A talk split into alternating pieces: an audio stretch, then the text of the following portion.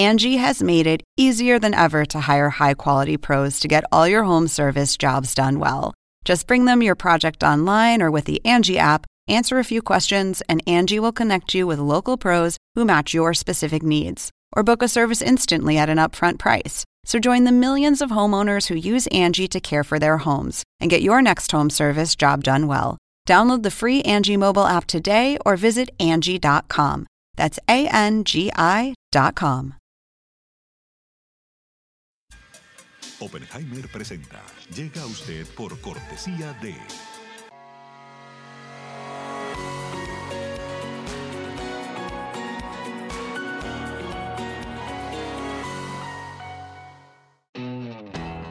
Es más que una universidad. Es vivir una experiencia única de aprendizaje. Es tu tiempo de vivir. UAD Experience.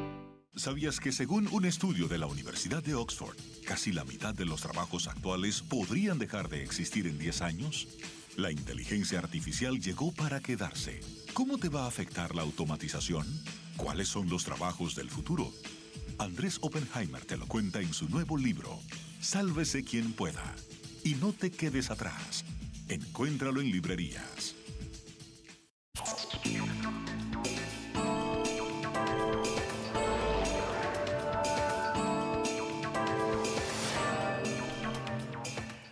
¿Qué tal? ¿Cómo les va? Soy Andrés Oppenheimer. Gracias por estar con nosotros.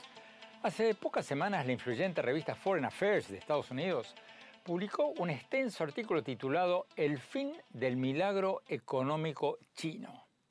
Y desde entonces los titulares de los periódicos han estado informando de cada vez mayores problemas económicos de China que pueden tener un impacto impresionante en todo el mundo, especialmente en los países latinoamericanos. Porque China es el principal mercado de exportación de muchos países latinoamericanos y una fuente de muchos préstamos para la región. Pero, ¿qué va a pasar ahora si se pincha la economía china? Y si, como dicen muchos economistas, este bajón económico chino no va a ser una cosa pasajera, sino permanente. Hoy vamos a hablar de todo esto con un referente de la economía latinoamericana el secretario ejecutivo de la CEPAL, la Comisión Económica para América Latina y el Caribe de las Naciones Unidas, José Manuel Salazar Chirinax. Y también lo vamos a conversar con el ex embajador de México en China, Jorge Guajardo. Es uno de los embajadores latinoamericanos que más tiempo ha vivido en China. Más tarde en el programa, en nuestro habitual segmento El Innovador de la Semana, Vamos a hablar con Ricardo Weder, el cofundador del supermercado en línea Justo, que reporta haber recaudado 300 millones de dólares desde su fundación hace muy pocos años. Ya está operando en México, Perú y Brasil. Ellos dicen ser el supermercado en línea líder en América Latina. O sea, no son un servicio de transporte para traer la comida del super físico a tu casa. Son un supermercado virtual, sin tiendas físicas donde tú eliges la comida por internet y te la traen a tu casa. Y según ellos, el no tener que pagar locales físicos, entre otras cosas, les permite vender más barato. Les vamos a preguntar cómo lo hacen. Bueno, empecemos con José Manuel Salazar Chirinax, el secretario ejecutivo de la CEPAL. Señor Salazar Chirinax, gracias por estar con nosotros.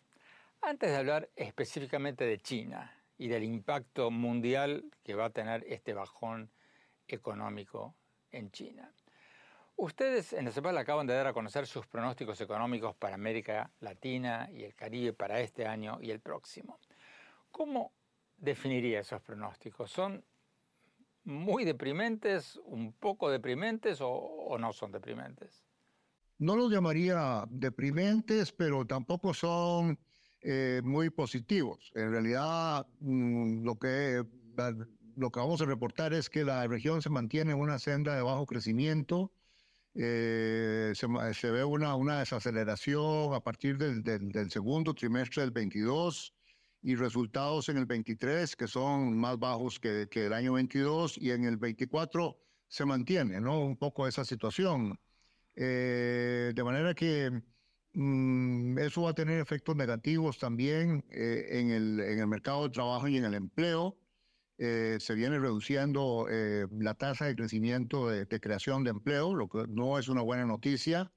Eh, y va a haber un aumento en el 2024 de la tasa de desempleo de 6.8, que va a ser este año, a 7.1. y, y bueno, eso significa que las brechas de género y otras características, pues no, no, no, no, no hay una situación fácil para cerrarla. Ahora, esto eh, en gran parte es porque la economía mundial misma está en un mal momento, no hay ninguna economía de las importantes eh, con una tracción fuerte. Eh, tenemos a la economía china, que en la crisis financiera del 2008, 9, 10 estaba creciendo a 8, 9% y tuvo un efecto de tracción muy, muy importante en los commodities, materias primas. Eso no está sucediendo ahora. Eh, la, expectativa es que la economía china va a estar creciendo un 5% este año y tal vez incluso un poco menos, 4.5% en el, en el 2024. Eh, de manera que, bueno, y si vemos la, el crecimiento de Europa es muy bajo, el de Estados Unidos es un poquito más alto, poco más de uno, eh, de manera que no, no tenemos ningún socio comercial con gran dinamismo y eso, eso no ayuda. Antes de hablar de algunos países en particular, veo que ustedes pronostican un crecimiento económico regional para, para toda América Latina del 1.7% para este año y algo menor, del 1.5% para el año que viene. Pero ayúdenos a poner esto en contexto. ¿Qué significa esa cifra? ¿Qué porcentaje necesitaría crecer la economía latinoamericana para poder darle trabajo a los millones de jóvenes que se suman a la fuerza de trabajo todos los años. Sí. Mire, no, no hay, eh, Andrés, una regla, digamos, eh, mágica, eh, pero, pero cualquier número de crecimiento por debajo de, de 2% no son buenas noticias, sobre todo porque imagínense que, como hemos venido repitiendo y documentando, si uno ve el crecimiento de América Latina en la última década, fue eh, de solo 0.8% en promedio, desde 2014 hasta 2023. Eh, aquí termina una década que ya es una segunda década perdida. Imagínense que eh, tanto se habló en los años 80 de la década perdida de los 80 y el crecimiento promedio de América Latina, en gran parte por la crisis de la deuda de esos años, fue de 2%. Y ahora estamos diciendo que estos crecimientos de 1.7 y 1.5 pues son menores que los de la década perdida. Entonces, aquí eh, nuestro mensaje es que es importantísimo que los países hagan esfuerzos y aspiren a crecer, ojalá el 3 o 4%. No queremos poner un número muy alto para no ser eh, irrealistas. Bueno, eh, la pregunta del millón de dólares. ¿Cuándo podemos esperar ver una recuperación económica de América Latina? Si no se recupera este año ni el año próximo, según los pronósticos de ustedes. ¿Cuándo? ¿Cuándo podríamos ver una recuperación? ¿En cinco años? ¿En, diez años? Muy buena pregunta, Andrés. Y, yo creo que la palabra clave ahí es cuando, cuando dices eh, eh, esperar, porque el tema es que en el pasado la principal dinámica del crecimiento de América Latina la daba el ciclo de los commodities, de las materias primas. Y claro, teníamos a una China que por 15, 20 años estaba creciendo unas tasas que ya China no se espera que va a volver a crecer esas tasas por una serie de razones.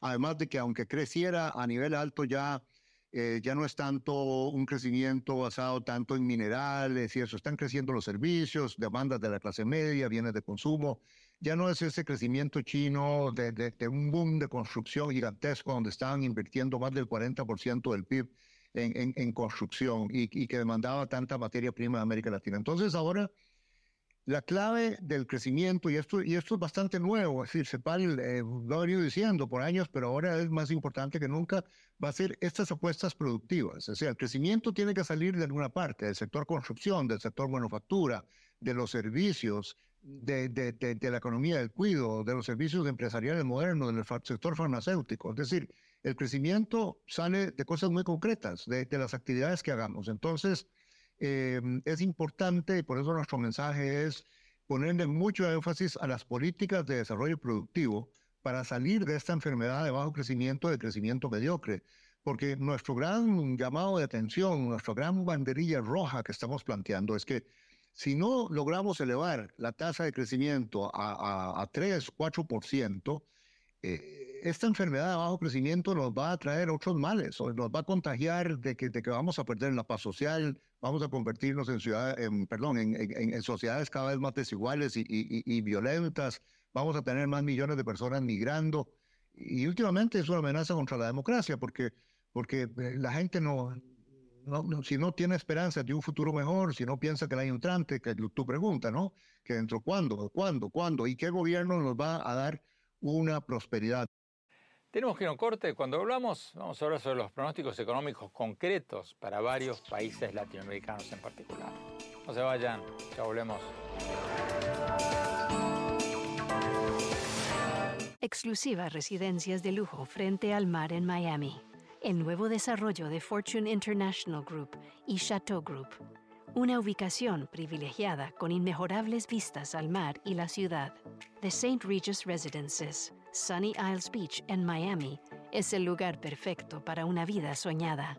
La impecable arquitectura y el refinado estilo de St. Regis, junto con los exclusivos servicios y amenidades, ofrecen una experiencia inigualable.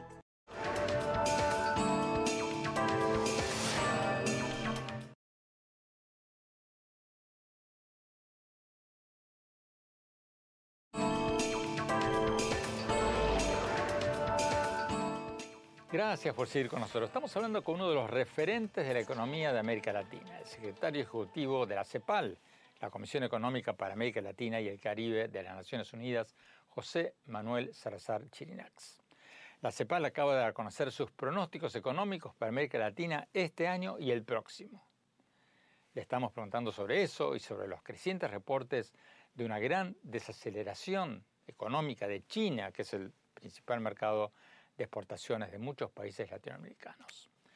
Sigamos con la entrevista. Señor Salazar, ustedes hacen un pronóstico regional y en particular para los países para este año y el próximo. Veo, noté, me llamó la atención que uno de los países más golpeados este año y el próximo, según ustedes, va a ser Argentina. Están pronosticando ustedes una caída del 3% para este año o sea, una contracción económica y otra contracción para el año que viene. ¿Ustedes no tienen esperanza que un nuevo gobierno, si gana un nuevo gobierno en las elecciones que se vienen en pocas semanas, empiece a arreglar las cosas en, Argentina? Bueno, eh, eh, a ver, el caso de Argentina es eh, particularmente complejo, tanto por la situación económica que vienen arrastrando, como porque, bueno, este es un año electoral y como sabemos la política afecta mucho también eh, el desempeño económico, hay una gran incertidumbre, yo no me eh, mm, atrevería a decir, ¿verdad? Porque hay expectativas muy dispersas sobre cuál puede ser el próximo gobierno, qué tipo de políticas puede poner en su lugar. Ciertamente cualquiera que sea el gobierno tiene retos grandes de una inflación que ronda más del 100%, de un déficit fiscal, eh, de un descontento acumulado, es decir, eh, es una economía que tiene y una sociedad pues retos significativos. Eh, hay otras sociedades, por ejemplo, aquí donde estamos, donde estoy en, en Chile, que ha sido afectada por los precios bajos del cobre, de otros minerales y que están en una lucha a pesar de tener políticas sólidas en muchas áreas y tener instituciones como Corfo y políticas industriales pues está costando poder levantar la tasa de crecimiento. Eh, pero hay una serie de economías donde, mm, por ejemplo, en la categoría de crecer entre 2 y 3% para, el, para este año es Brasil, El Salvador, Bolivia, Ecuador, Nicaragua, México. Para todos estos países eh, esperamos este año eh, entre 2 y 3% de crecimiento. Para eh, países que van a estar en el rango entre 3 y 4%, Venezuela, Guatemala, Honduras, República Dominicana y Costa Rica. Eh, el desempeño estrella de este año, que es de 5.1% esperado, es Panamá, por una serie de razones allá relacionadas pues, con la logística, la operación del canal y, una serie de inversiones. Paraguay también, 4.2%. Eh, esto varía, varía por país. El candidato libertario en Argentina, Javier Milei, convulsionó el ambiente político y económico con su propuesta de dolarizar la economía. ¿Funcionaría eso? ¿Funcionaría la dolarización en Argentina? Hay algunos países de América Latina que están dolarizados desde hace tiempo, ¿no? incluyendo, por ejemplo, Panamá. Eh, la ventaja que se le da a la dolarización, sobre todo, y, y, es una tentación para países que tienen una gran inestabilidad, una alta inflación, porque la ventaja principal, en principio, es eh, estabilizar los precios. Eh, si uno tiene el dólar, pues más o menos va y se alinea con la tasa de inflación de los Estados Unidos. Pero hay una serie de desventajas potenciales, ¿no? Eh, una es que el país que dolariza cede su política macroeconómica a la Reserva Federal de los Estados Unidos. Es decir, ya no hay política macroeconómica, no hay tipo de cambio, no hay ninguna flexibilidad. Las decisiones de política monetaria, de tasa de interés eh, de los Estados Unidos es lo que el país tiene que estar dispuesto a importar. ¿verdad? Se vincula con eso puede ser una ventaja, pero puede tener, tener sus, desventajas. Este, el ciclo económico ya va a depender mucho del, ciclo internacional de los Estados Unidos. Ya no hay movimientos de tipo cambio, mejor dicho, lo que se va a mover es el dólar y el dólar puede moverse según los vaivenes o conveniencias de eh, la economía grande de los Estados Unidos, no es necesariamente la lógica del desarrollo productivo y las exportaciones del país que dolariza. Eh, y también es que el escenario de organización, el Banco Central no puede operar como prestamista de última instancia. Entonces, digamos, eh, hay una gran ventaja potencial que es la estabilidad de precios, pero hay una lista, y no he sido exhaustivo aquí, de potenciales desventajas que el país tendría que pensarlo muy bien, porque además es algo bastante irreversible. Una vez que un país entra en eso, es bastante complicado y tiene altos costos. No es una cosa que uno pueda decir, bueno, lo pruebo por dos, tres años y luego me salgo. No funciona así. Finalmente, señor secretario ejecutivo de la CEPAL, en términos generales, ¿qué es lo que a usted más le asusta y qué es lo que le da más esperanzas para América Latina en lo que resta del año y el año que viene? Bueno, interesante pregunta, muy interesante. Em, que ya sabemos que la economía mundial no, va a tener un despegue importante, así que asustarse por eso no tendría mucho sentido. Lo que hay que hacer es ser muy pragmático, muy claro de que eso es así. Y yo creo que la consecuencia de eso es decir, tenemos que sacar la tarea, tenemos que priorizar temas de crecimiento, de desarrollo productivo, de apuestas, temas de educación, que estamos tan golpeados después de la crisis, ¿no? Eh, en el tema educativo porque al final de cuentas es lo que hagan las poblaciones, lo que sepan hacer las poblaciones. Eh, de manera que, en ese sentido, eh, me da un poco de esperanzas, o bastante esperanzas, del hecho de que veo a muchos gobiernos bastante claros de esas prioridades, eh, de que hay que hacer esa tarea. me asustaría que que tengamos un debate público empobrecido, que no mm, hable de estas cosas seriamente eh, o, polarizado, eh, que haga que la discusión de las políticas públicas no sea lo seria que tiene que ser, porque realmente estamos en una situación muy seria y la única forma de salir adelante es lograr amplios consensos para hacer tareas que no son fáciles. Nada de esto va a caer como por varita mágica, ni ni rápidamente, ni, ni porque la economía mundial nos va a sacar a flote eh, sin que nosotros eh, hagamos esas, esas tareas. Señor secretario ejecutivo de la CEPAL, muchísimas gracias. Tenemos que ir a un corte. Cuando volvamos, vamos a hablar sobre los recientes reportes de una caída o de un fin del milagro económico de China. ¿Cómo va a afectar eso a nuestros países? No se vayan, ya hablemos.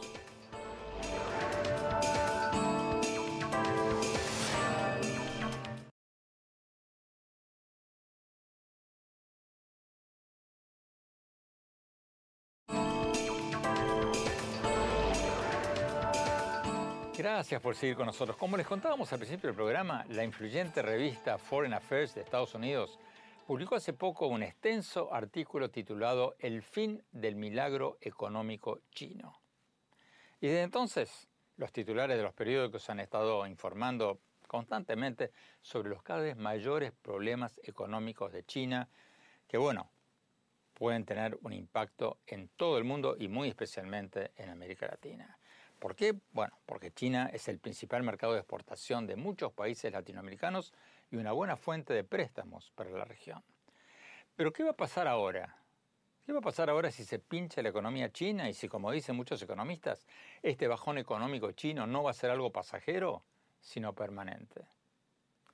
Tenemos con nosotros al ex embajador de México en China, Jorge Guajardo, que sigue esto muy, pero muy de cerca. Embajador Guajardo, gracias por estar con nosotros. Embajador, la revista Foreign Affairs publicó este artículo del economista Adam Posen eh, titulado El fin del milagro económico chino. ¿Usted está de acuerdo con esa afirmación? O sea, ¿se acabó el milagro económico chino? Bueno, yo creo que sí, yo creo que se acabó. Es decir, China no volverá a crecer al ritmo que veníamos viéndola crecer del 9%. Yo creo que de aquí en adelante eh, podemos esperar que China crezca entre el 2 y el 3% en un buen año. Eh, entonces, en ese aspecto sí se acabó. Las razones de la cual quizás eh, difiere un poco de lo que estipula Dan Posen, pero sin duda sí es el fin del, del milagro económico chino. ¿Por qué cree usted que este bajón económico chino no va a ser una cosa pasajera? Muchos mencionan que las cuarentenas durante la pandemia fueron un factor de quiebre, que marcaron un antes y un después, pero, pero ¿quiebre de qué? No, yo creo que viene mucho antes de la pandemia esto. Esto era el sistema económico chino que estaba basado en construir infraestructura a base de endeudarse. En un principio eso era muy favorable, es decir, muchos pueblos que no tenían carreteras hacia grandes ciudades fueron conectados con carreteras, tuvieron aeropuertos, tuvieron puertos que mejoró la infraestructura. Entonces, todas esas cosas tenían muchas externalidades, muchos eh, factores muy positivos para la economía china.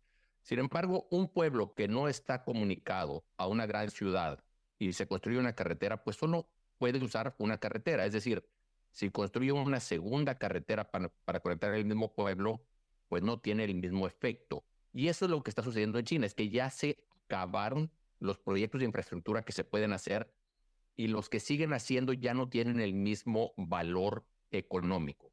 Entonces simplemente dejan de hacerlo. Lo mismo sucede con la vivienda. Se sobreconstruyó la vivienda, se sobreconstruyó porque se había convertido en un instrumento de inversión para el pueblo chino. Y bueno, están ya sobreinvertidos en vivienda, ya no hay capacidad para más vivienda, entonces se acaba, ya deja de construirse porque ya no hay dinero para construirse y porque ya no hay necesidad para construirse. Entonces, un sector que impulsaba la economía china deja de ser ese motor y bueno, pues el, efecto era de esperarse. Pero esto viene mucho antes de la pandemia. Si acaso la pandemia lo acentuó. Otros economistas citan factores estructurales, como por ejemplo, muchos citan el quiebre de la confianza de los chinos en su gobierno, porque las cuarentenas fueron tan severas, tan brutales, que muchos chinos, especialmente en el sector privado, tienen miedo que el gobierno tome medidas arbitrarias y, por ejemplo, les haga un corralito. ¿Hay algo de eso? Yo creo que sí. Esa es la tesis que, de Adam Posen, de que efectivamente un gobierno autoritario llega un momento donde pierde eh, la confianza de su pueblo por este tipo de medidas draconianas y una vez que hace ya volver a, esa confianza es muy difícil y que China llegó a ese, ese punto. Lo creo, es factible. Yo creo que cuando se llega a una desaceleración del nivel que está viviendo China, hay muchos factores, no nomás es uno. Y sin duda este puede ser uno de ellos, el, el, autoritarismo del gobierno chino. Tenemos que ir a un corte. Cuando hablamos, vamos a preguntarle al embajador Guajardo sobre la posibilidad de que China, para estimular su economía, inunde el mercado mundial y América Latina con productos por debajo de los precios de mercado. Y después nuestro segmento habitual e innovador de la semana, vamos a hablar con el cofundador del supermercado en línea Justo. ¿Van a desaparecer los supermercados físicos? ¿Vamos a hacer nuestras compras en supermercados virtuales? No se vayan, ya volvemos.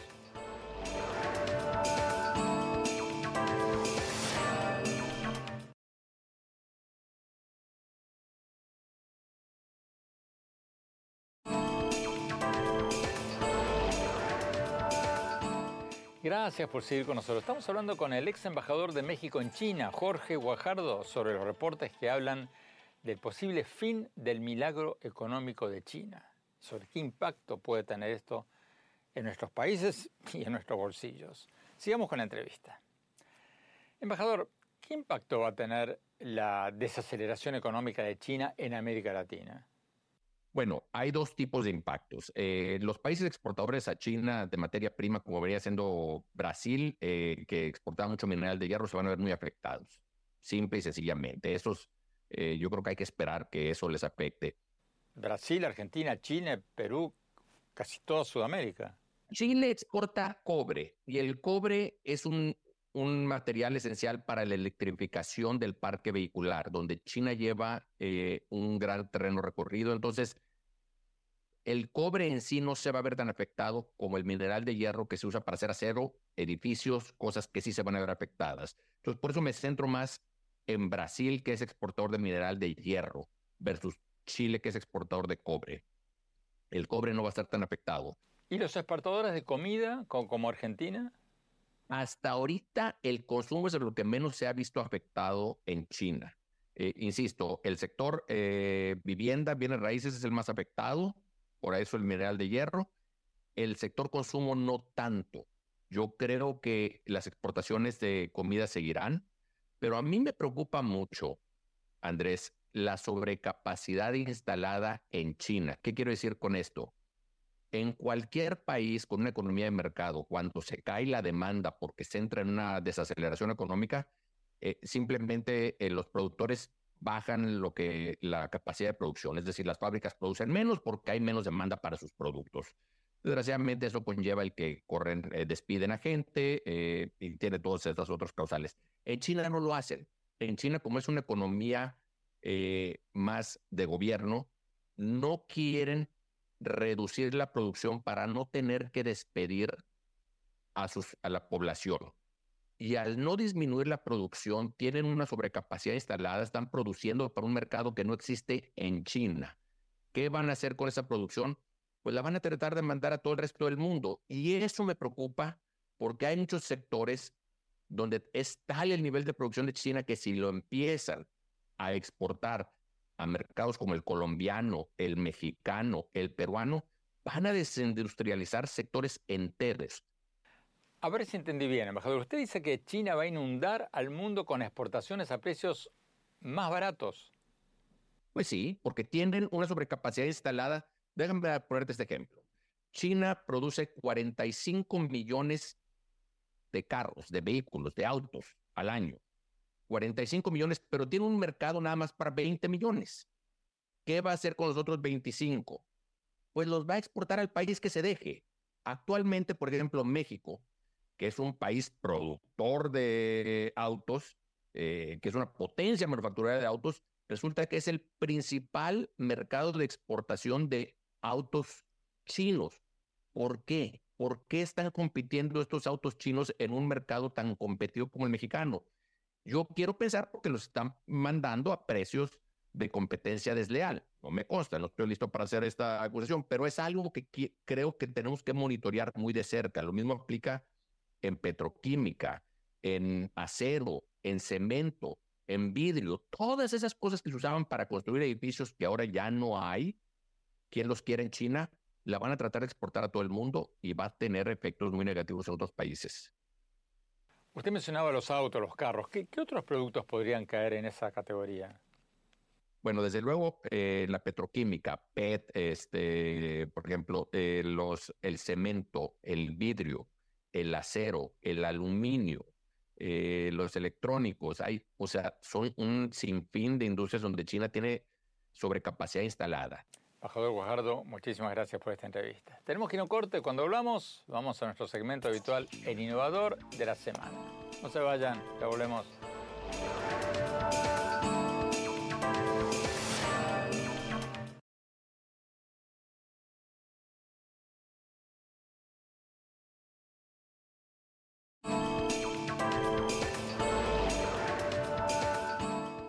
Gracias por seguir con nosotros. Vamos a nuestro segmento habitual, el innovador de la semana. Hoy vamos a hablar con Ricardo Weder, el cofundador del supermercado en línea Justo, que reporta haber recaudado 300 millones de dólares desde su fundación poco antes de la pandemia y que ya está operando en México, Perú y Brasil. No son un servicio de transporte de taxi para traer la comida del super físico. Son un supermercado en Internet, sin tiendas físicas que te traen la comida a tu casa.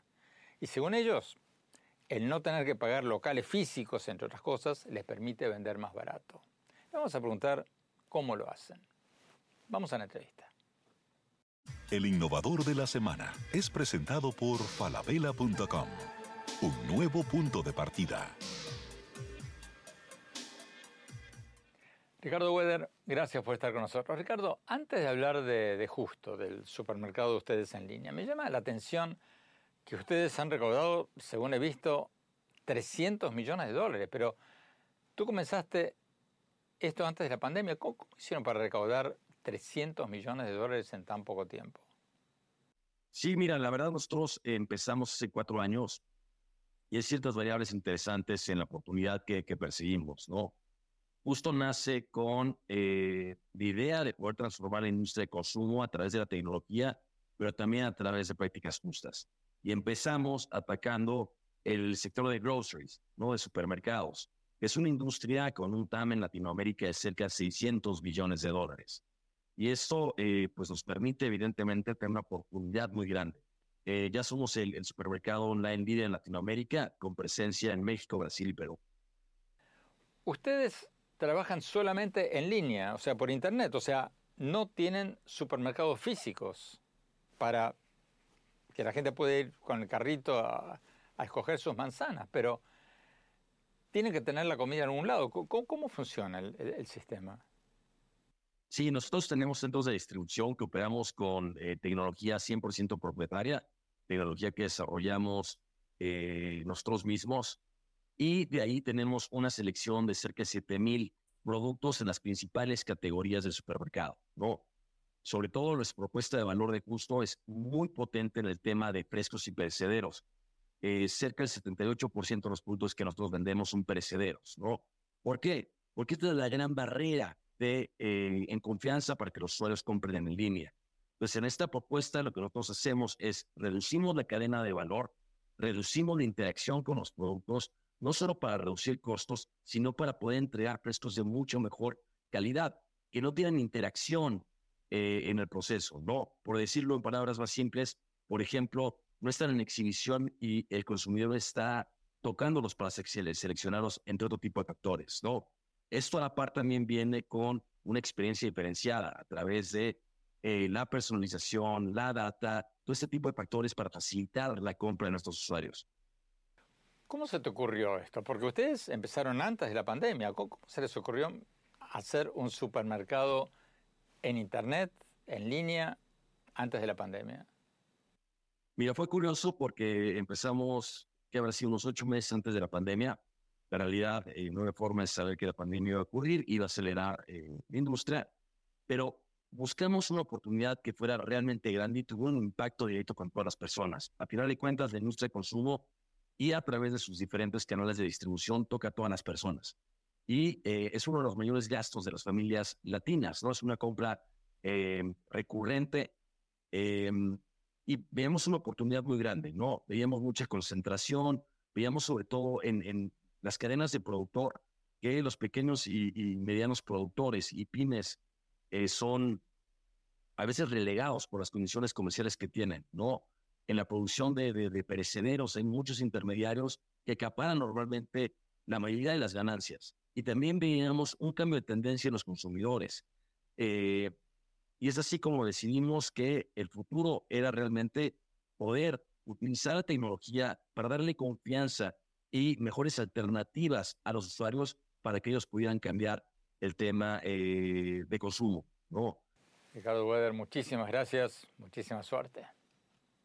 El innovador de la semana es presentado por falabella.com, un nuevo punto de partida. Tenemos que ir a un corte. Cuando hablamos, mi reflexión sobre los vaticinios del fin del milagro económico de China y qué impacto va a tener todo esto en nuestros países y en nuestras economías personales. No se vayan, ya volvemos.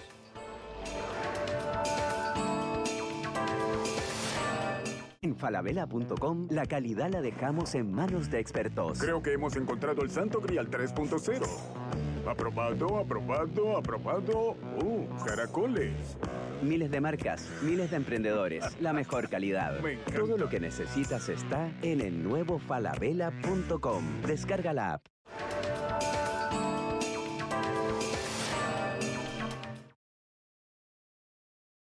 Hola, soy Andrés Oppenheimer. Te invito a visitar mi blog en el sitio de internet andresoppenheimer.com y les cuento con gran emoción que muy pero muy pronto va a salir mi nuevo libro Cómo salir del pozo, sobre las nuevas estrategias de los países, las empresas y las personas para no solo ser más prósperos, sino también más felices. ¿Les va a interesar?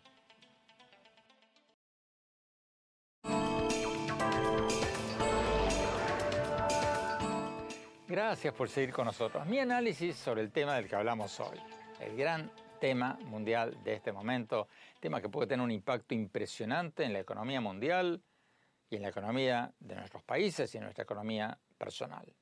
El fin del auge económico de China. En las últimas décadas, China se ha convertido en el mayor socio comercial de muchos países latinoamericanos y bueno, todavía lo es. Y es un importante inversor en toda la región y un salvavidas financiero para muchos gobiernos latinoamericanos.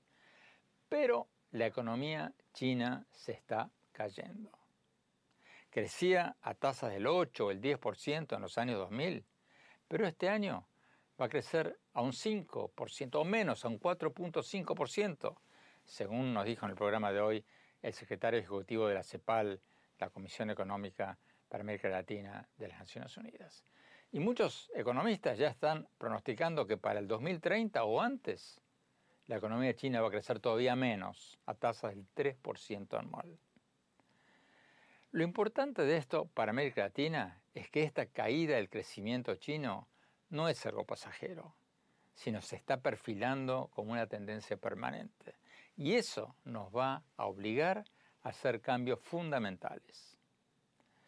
China produjo parte de su crecimiento económico gracias a las enormes obras de infraestructura que generaban muchísimo trabajo y actividad económica. Pero bueno, una vez que uno construye un camino a una ciudad, construir un segundo camino ya no es tan rentable.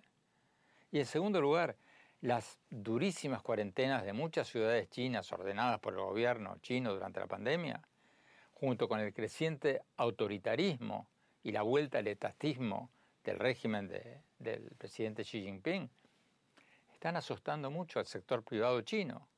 Muchos inversionistas chinos y también extranjeros tienen miedo de invertir, porque tienen miedo que el Estado les cierre la fábrica, como pasó en la pandemia, pero con esa o cualquier otra excusa. Y China también enfrenta una crisis demográfica a largo plazo causada por la disminución de las tasas de natalidad.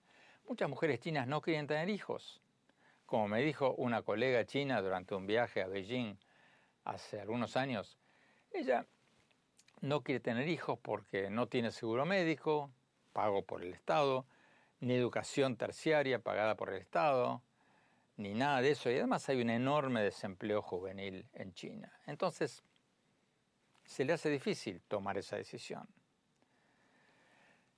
¿Por qué debería ser un tema importante este para todos nosotros? Porque en los últimos años muchos de nuestros países se financiaron con exportaciones de materias primas a China y eso se va a acabar, o por lo menos se va a reducir.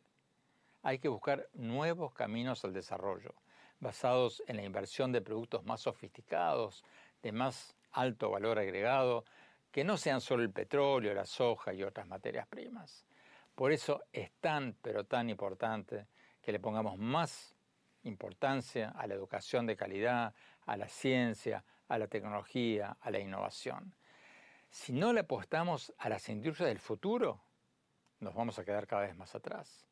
Estamos ya desde hace varios años en la era de la economía del conocimiento, donde un programa exitoso de Internet vale más que cientos de toneladas de petróleo, de soja o de hierro. Esa es la realidad. Como lo digo en todos mis libros, la calidad educativa, la ciencia, la innovación tendrían que ser los temas número uno de la agenda política y en los medios en nuestros países. Eso es lo que nos puede sacar del pozo. Y ahora que China está en problemas, ese debería ser el tema número uno más que nunca. Bueno, muchísimas gracias por habernos acompañado. Los invito a visitar mi blog en la página de internet andresopenheimer.com y síganme en mi Twitter, o X o como se llame ahora, arroba Oppenheimer A, en mi página de Facebook Andrés Oppenheimer y en mi cuenta de Instagram Andrés Oppenheimer Oficial. Y estén atentos, que ya está por salir mi nuevo libro, Cómo salir del pozo.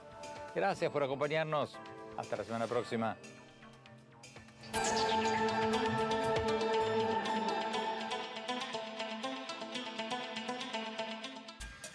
Oppenheimer presenta. Llega a usted por cortesía de...